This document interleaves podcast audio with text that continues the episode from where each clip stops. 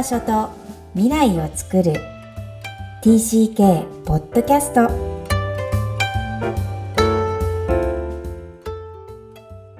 皆さんこんにちは。TCK ホームインタビューの時間です。今日のお客様は75人目吉沢弘樹さんです。よろしくお願いします。よろしくお願いいたします。吉沢弘樹と申します。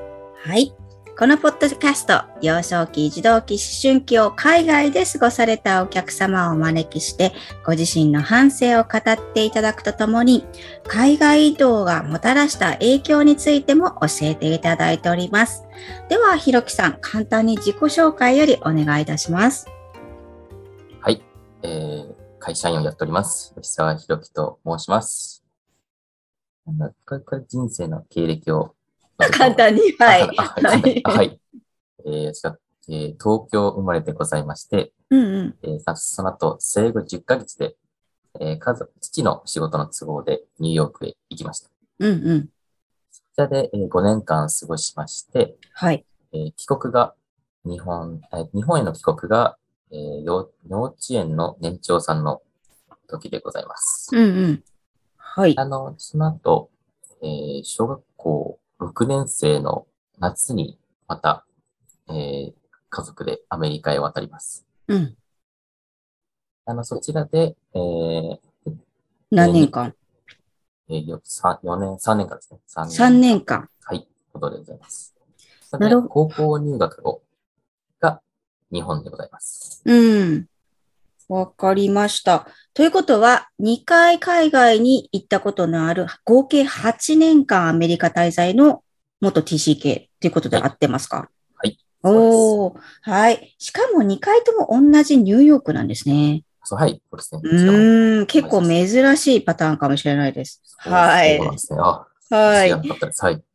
では、教えてください。まずは、えー、生まれは日本なんだけども、物心ついたらアメリカのニューヨークにいるっていう状態だと思うんですよね。はい。えー、周りの世界は英語。お家の中では多分日本語だったと思うんですが、はい。もし覚えていたとしたら、どんな、こう、印象、感覚をお持ちですか？はい。えっと、まず私、兄がいまして、うんうん。えっと、三つ上の兄ですね。がいまして、うん、そのその、あ、兄との会話は英語でした。うんうんうん。なるほど。両親との会話は日本語でございまして、うんうん。あの、母から聞いたんですけども、私が最初に喋った単語も英語でした。英語だったという環境でしたね。すごいな。えー、意外とお家の中では徹底として日本語ルールっていうのが多い家庭が多いんですが、はい、お兄ちゃんとの間では許されていたんですね。そうですね。はい。特にその、こう、しつけといいますか、教育を、その日本語を話しなさいみたいな教育を受けた覚えはありませんね。うーん。この時代、もう私は72年、70年代ニューヨーク滞在なので、はい、もうインターネットはちょっとないけど、なんか日本語のビデオとかいっぱいある時代ですか？ど、どんなこう、こうが外界の、トムとうん。トムとジェリーしか見てないの私は。はい、どういうもの見てるのかなと思って、ちっちゃい子たちは、その時代は。ちっちゃい子です。あの、かすかに覚えてない、やはり、ニコロディアンみたいな、こう、うん、アメ、アメリカのアニメですね。その、外界情報も英語、やっぱりそうなんだ。まだ日本語が入ってくる、衛星テレビで入ってくるわけではない。それはい、そうですね。記憶があまり定かではないんですけども。なるほど。えーじゃあ、こんだけお兄ちゃんと英語を喋ってる子は、まあ、キンダーガーデンとかでも問題なく。あ、はい、そうですね。うん。じゃあ逆に、日本に帰ってきてからどうですか？年長さんで戻ります。はい。あーは、あの、まあ、一つ強烈に覚えているんですけども、はい。その、折り紙が、折り紙をしようという時間で、折り紙が全くできなくて、何も知らなくて、あの、泣いていたというのは覚えてますね。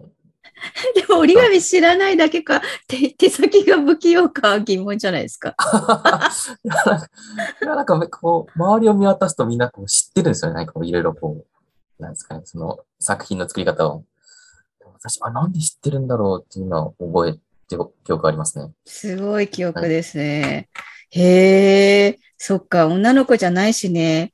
お母さんも、お母さんも教えなかったのかもしれないね。そうですね、そうですね。うん。その、まあ、あと、だから、小学校までずっと、えー、何？日本ですよね。はい。はい、こう、よくあるパターンは、あの、また2回目の駐在があるっていうふうに感じてらっしゃるご両親だと、英語のブラッシュアップをそのままメインテインさせたいみたいなのあると思うんですけど、ええ、吉沢家はどうだったんですか？吉沢家は振り返ると一切ありませんでした、ね。はい。塾にも通ってないです。うん。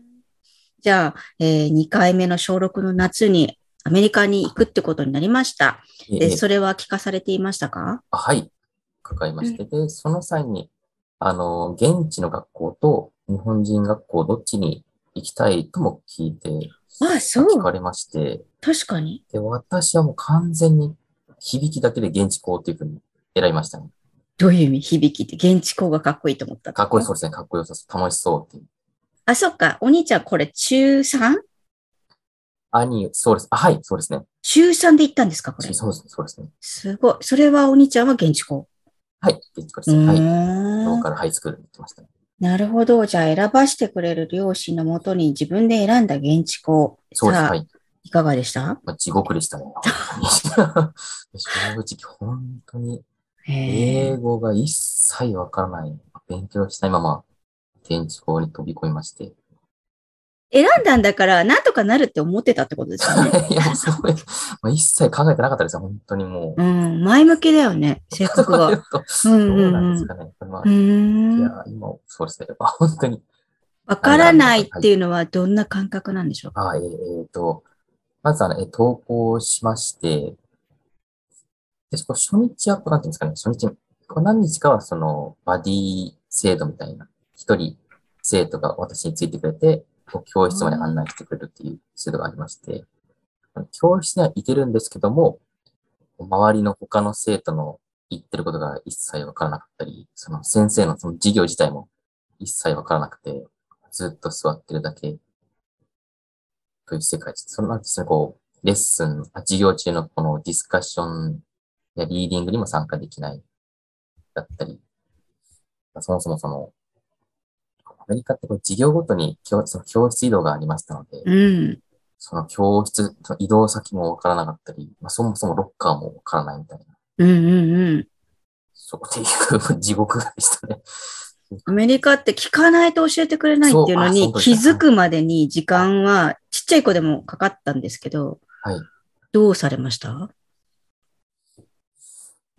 その時私は泣いてしまってましたね。うん。まあ、まあ、廊下であ、その、まあ、授業が終わりまして、うん、次の授業に、授業先に行く、まあ、行き先がわからないので、もう廊下で泣くっていう一人で。うんうん、で、泣いててももう、泣いてたら助けてくれるの？助けていただいてその記憶もないですね。ですよね。あそこ不思議なんですよね。強制だ人かもしれませんが。うん。そういう状況でしたね。よく頑張りましたね。もう必ずこれ学校行きたくないと思うんですけど。あ、あ、そう、そう、そう、なりました。行きたくないってなったんですけども、どう、あえっ、ー、と、両親にも伝えまして、まあ、少しだけですね。うん、どうやら、アメリカ、こう、学校に、あそのミドルスクールに子供が行かないと、その親が学校に行かせてない、うん、つまり育児放棄してるとこう、取られてしまうみたいで、犯罪になってしまうということで、我慢していってました、ね。我慢犯罪になるから行きなさいって言われたんだ。はい、頑張ってみようか、みたいな。厳しいな。これお兄ちゃんはどうだったんだろう？その時にまあお兄ちゃん行ってるから頑張んなきゃとかあるんですか？あれですね。兄がですね、その、兄が、まあ、英語を覚えていたんですよね。お完全に。うん。兄は、特に不自由なく。うん。じゃあちょっと羨ましいですよね。当時。まあそうですね。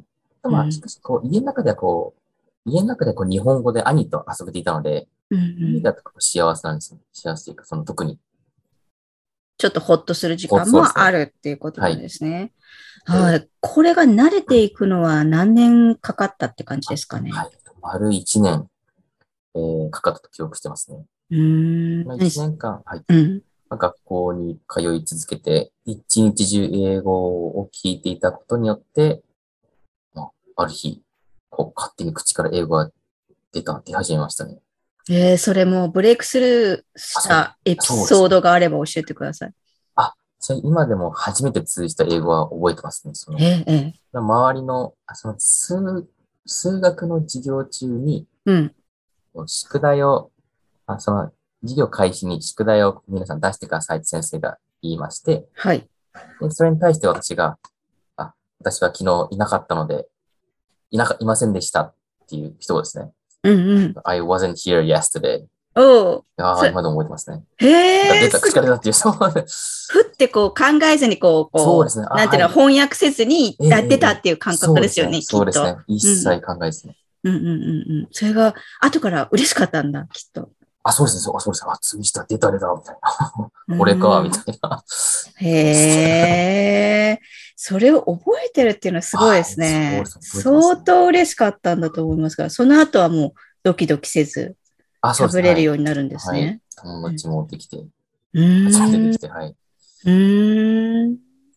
ええー、じゃあ結構長い、あ、3年か、2回目は。そっかそっか。そしたら慣れた頃に帰っちゃうっていう感覚ですよね、きっと。そうですね、はい。えー、うんえー、帰ると聞かされました？どんな気持ちがしましたか？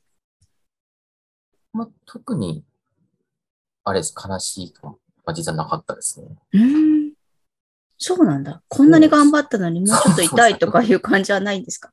なかったですね。特に帰ろうっていう感じああ、もう分かっていた。帰らないといい。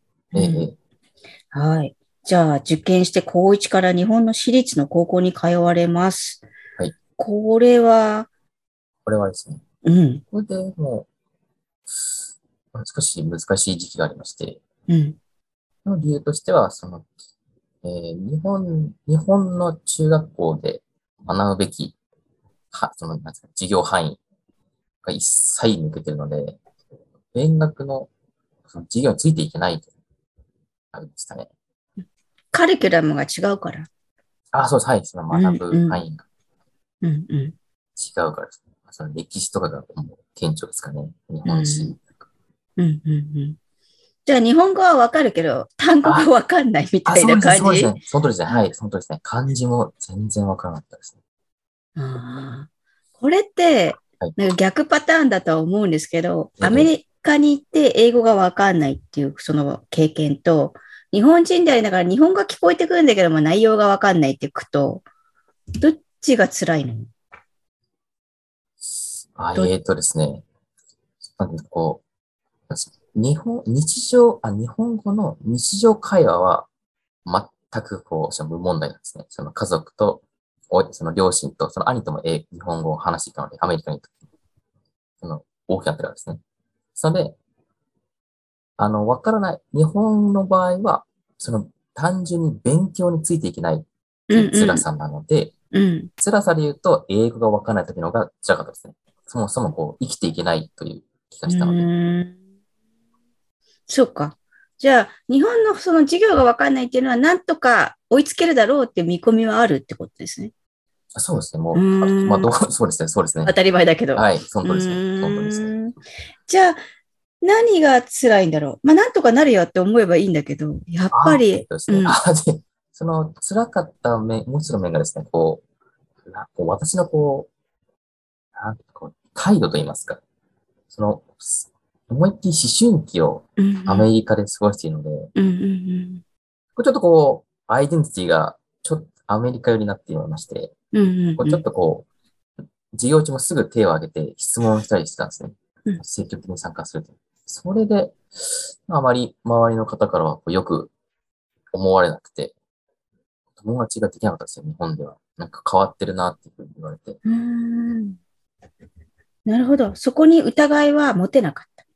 ああ、そうです、そうです。これが、その、気づかなかった。そうですね。私の中では普通でしたので。うんうんうん、じゃあ、それを指摘してきてくれる子はいなかったんだ、おせっかいちゃんみたいな。ああ、そうですね。それ、はい、変わってるなとは言われますけど、直した方がいいとは言われなかったですね。ええだってこれ帰国枠で入ってるから他にも帰国がいるじゃないですか。そういうこととなんか言わ、喋ったりはしなかったんですか？しなかったですね、特に。面白いですよね。帰国同士が喋らないっていうね、現実はまだ続いてるのかなっていうのは。なんとなくこうバイアスがあるとか、うん、自分の経験は自分オリジナルだから喋りたくないっていうのが若干 TCK 同士あるのかなって私は思っているんですけど。私の場合はその、えー、その最初にアメリカに渡って、その1年間ずっと一人でしたので、こう一人が慣れてると言いますか、一人でも一人がいいな、一人でも平気というのがありましたので、うん、特にこう周りに、こう、話に行ったことはなかったですね。うん。えー、そんな中で、高校時代ももう、オーストラリアに留学されます。ああ、そうですね。はい。これはどんな気持ちで、また、かい、外に行きたくなっちゃったんですか？あそれは、私も平気と言いつつも、こう、なんか嫌だなって窮屈に感じてしまったので、やはりこう、英語の世界にちょっともう一回戻りたいなということで行きました。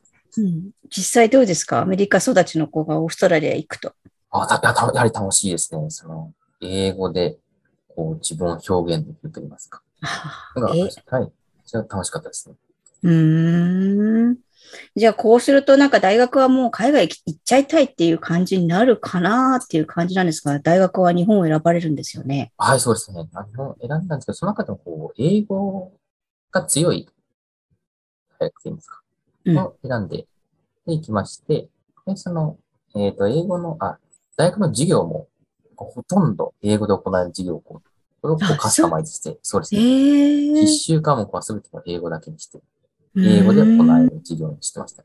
なるほど。えー、じゃあ逆にそのオーストラリアが、やっぱり自分は英語で表現できる、これの心地よさで、やっぱり英語が必要なんだって分かったってことですかね？そうですね。はい。英語は楽しいなと思う。うん。そうですね。なるほど。えー、そしてまた、えー、最初の就職は、はい。これも英語関係。あ、はい。えー、英語、英会話教室ですね。ああ、そうなんですね。すねはい。はい。はい。うん、英語を教えておりました。なるほど。実は私が、えー、ひろきさんを知ったのは、英語の先生で教えていただいたんですけども、はい、いや、ずっとじゃあ英語の教師をベースはしていらっしゃるってことなんですね。そうですね。はい。で、こう、なんだかんだ、まず私、こう、日本が好きでして、うん。で、その日本、好きな日本の日本人を助けたいっていう、この英語を使って助けたいっていうことから、英語を教えようという感じでありました。うん、うん、非常にこう、英語を教えてるときは楽しいっておっしゃいますよね。はい。醍醐味は何ですか？えっ、ー、とですね、あ、か、醍醐味ですね。必ず英語勉強したら絶対伸びるからですね。うん、英語、その、まあ、文法の話になりますけども、英語の文、日本語の文法に比べて、英語の文法は、順番がガッチガチに決まってるんですよ。基本的な文法。なるほど。で、そのその基礎、基礎が、基礎をちゃんと覚えれば絶対に、こう作れるようになる、話せるようになるっていうのが楽しいです。それを皆さんに伝えたいですね。おー、そうなんだ。力強い。実は私もひろきさんに教えていただいているときに、絶対とか、えー、十中八九とか、そういう言葉をすごい使ってて。はい、そうそう。で、私、心理師なので、絶対ってないんですよ、心に。なんだ、この人絶対って使うって、すごい、こう、はっきり、こう、突き詰めなければ絶対あの、その言葉で使えないので、ああ、すごいなっていうふうに感動したんですけど、ものすごく面白そうに仕事されてますもんね。そうですね。楽しい、そうですね。うんうん。楽しいと感じますね。うん。まあじゃあ英語を教えるっていうのもこの2回の TCK 体験がないとそこにたどり着かなかったと思うんですが、ええ、今から振り返ると海外移動がもたらした影響があるとすると、何なのか教えていただけますか？はい。えっ、ー、とですね。そのやはり海外、なんですか、こう、何でも受け入れると言いますか、うん、そういう許容の気持ちはかなり強く、えー、根付いたと思っておりますね。うんえー、そしたら海外にはやはりこう、いろ、様々な人種の方がいらっしゃって、言語も様々な言語があったりして、うんうんうん、あとその肌の色も。なるほど。でつまり、そうなると、その宗教観や、えー、意見ですね、考え方もバラバラな、なので、あ、そういう方たちがいるんだ、という気持ちですね。うんうん。うん。これってそそういうものが自分に根付いたなって思える、思えた瞬間だったり、生かされている瞬間がないとこれって意識しないと思うんですけど、どんな時に感じますか、ええ、あ、私思ったのはですね、えーまあ、最初が、こう学えっ、と、アメリカから帰ってきまして、うん、で日本の学校内において、うん、男子、男子生徒、女子生徒ってあまりこう、会話をしないと言いますか。うんうん、でも、アメリカは一切そんなことがなくて、うんうん、ちゃんとこう誰とでも話せるので、はい、その瞬間ですかね、まず最初に気づいたのは。うんオープン、オープンになってますか。うんうんうんうん。不別ないと言いますか。うんうんうんうん。まあ、ある意味よく言えば日本の方がこうセグメント化されるっていうか、かはい、ね、そこ、れがいけないではなく、そういう社会なんで、はい、うん、不思議に思う、ね、アメリカの立場からすればへ面白いか、まあ不思議だな、まあ違和感になる人もいると思うんですが、えー、それが違和感でしたか？あ、そうです。はい、そうです。違和感ですね。で例えば、その、こう、友達と遊ぼうってなった時も、うん、日本ってこう、基本的に決まったグループ、決まった人として遊んで、でまあ、もちろん海外はこう、少し知らない人を呼んでくるみたいな。あの人もさ、そう。あ、やっぱパーティー文化的な、誰とでも話してみよう。うんここなんかやっぱ誰とでも、誰でも受け入れるみたいな感じてましたね。うん、そうね。パーティーは特にあるあるよね。ええ、そうそうそう。そうね、なるほどね。うんうんうん。えー、それがじゃあ、こう、今の社会で生かされる場面ってどんな時に起きますか？ああ、いいですね。その、まず、その、どんな意見でも受け入れると言いますか。うん。という気持ちは、じゃかなり役に立ってると思いますね。うん。こう、何ですかね。たまに思うのは、こう、日本で会話してて、なんか、何々したいとか、私はこうであるっていう意見に対して、何それとか、え、そもそもなんでやねんとか、そういうツッコミが入る文化に感じるんですよ。ね、うん、いや、それは違う、あ、それそれは違うとか。それをこう、私は一切言わない、言わないと言いますか、いいね、やってみよう、みたいな。この気持ちはかなり役に立ってると思うんですよ。なるほどね。ええ、うんね。パイが広がりますもんね。いろんな人と知り合う機会にもなりますしね。はい。えー、そうですね。なるほど。許容量。許容量が広がったっていうことをおっしゃってると思うんですが、うん。そうすると、まあ、いろんな日本人がいるとは思うんですが、まあ、いろんな可能性に気づけるってことになるのかなとは思いました。えー、じゃあ、これがやっぱり教育に興味を持ってるベースなんですかね？そ、そその通りかもしれませんね。その、やはり、あの、まあ、生徒さんも様々な方がいらっしゃるので、その中でも公平に教えると言いますか。うんうんうん、そのつまずいてる部分も理解して進めていくとかですね。うんうんうん、なんでわからないんだろうっていう気持ちではなくて、うんうん、そこがわからないことを理解してしてあげると。確かに、まあ、聞こえないですからね、本当にね。えー、最初はね、そう辛抱が必要な世界ですけど、まあ、語学は何でも。はい。はい。わかりました。えー、では、ひろきさんにも最後の質問をさせてください。はい、Where's your home? Um, actually, I'm not sure. Mm. I, uh, I'm not sure actually. おお、いいですね。かっこいい。I, I don't know. I, I haven't found it actually. うんうんうん。っていう感じですかね。うん。まあ、こう、今までこう、考えてたことはありますか、考え、あ、いや、もうないですね。考えてないところの I'm not sure なのかさ、こうずっと考えてるけど I'm not sure なのか、全然違うと思うんですけど、どんな感じですか？あ、ふと考えた、考えた際の I'm not sure ですね。へー。あの、その人生を今、遡って考えた際に、こういろいろこう行ったり来たりして、ふらふらしているので、うんうんない。というのが、そういう気持ちですね。定まってないですね、私は。ううん。でも定まってないって言える割にはすごい安定感がありますよね。なんかこう、悲壮感がないというか、ここにこう、所在感がないと悲壮感が出てくる人もいると思う。えー、焦りとか、はい、あの自分のこう、よりどころがやっぱり欲しいっていうのは人間だと思うので、えー、そことこう、リンクしてない感覚が、ひろきさんに 私か、勝手に感じるんですけど、なんどっから、そうそう、どこから強さが出てくるんだろう。うね、うん、これはもうタイはないんですけども、そのアメリカ、オーストラリア、カナダで、みたいにこう、もう本当にいろんな方をこう見てまして、その、なんて言いますかね、ちょっとこう、まあ、一般的に見て、こう、ちょっとこう、変わってる方でいました。まあ、私が言うのはなんですけど、見たので、こう、あ、いろんな人生があるんだ、みたいな。はあ、はあ、はあ、みたいな。うんうんうん、で、ああ、なるほど、みたいな。そうですね。うんうん。そうか。じゃあ変わってる人生の僕はワンオブゼムみたいな 安心感があるってこと、ですね。はい。まあ人それぞれなんだなっていう。うんうんうん。はい、なるほど。ですかね。うん。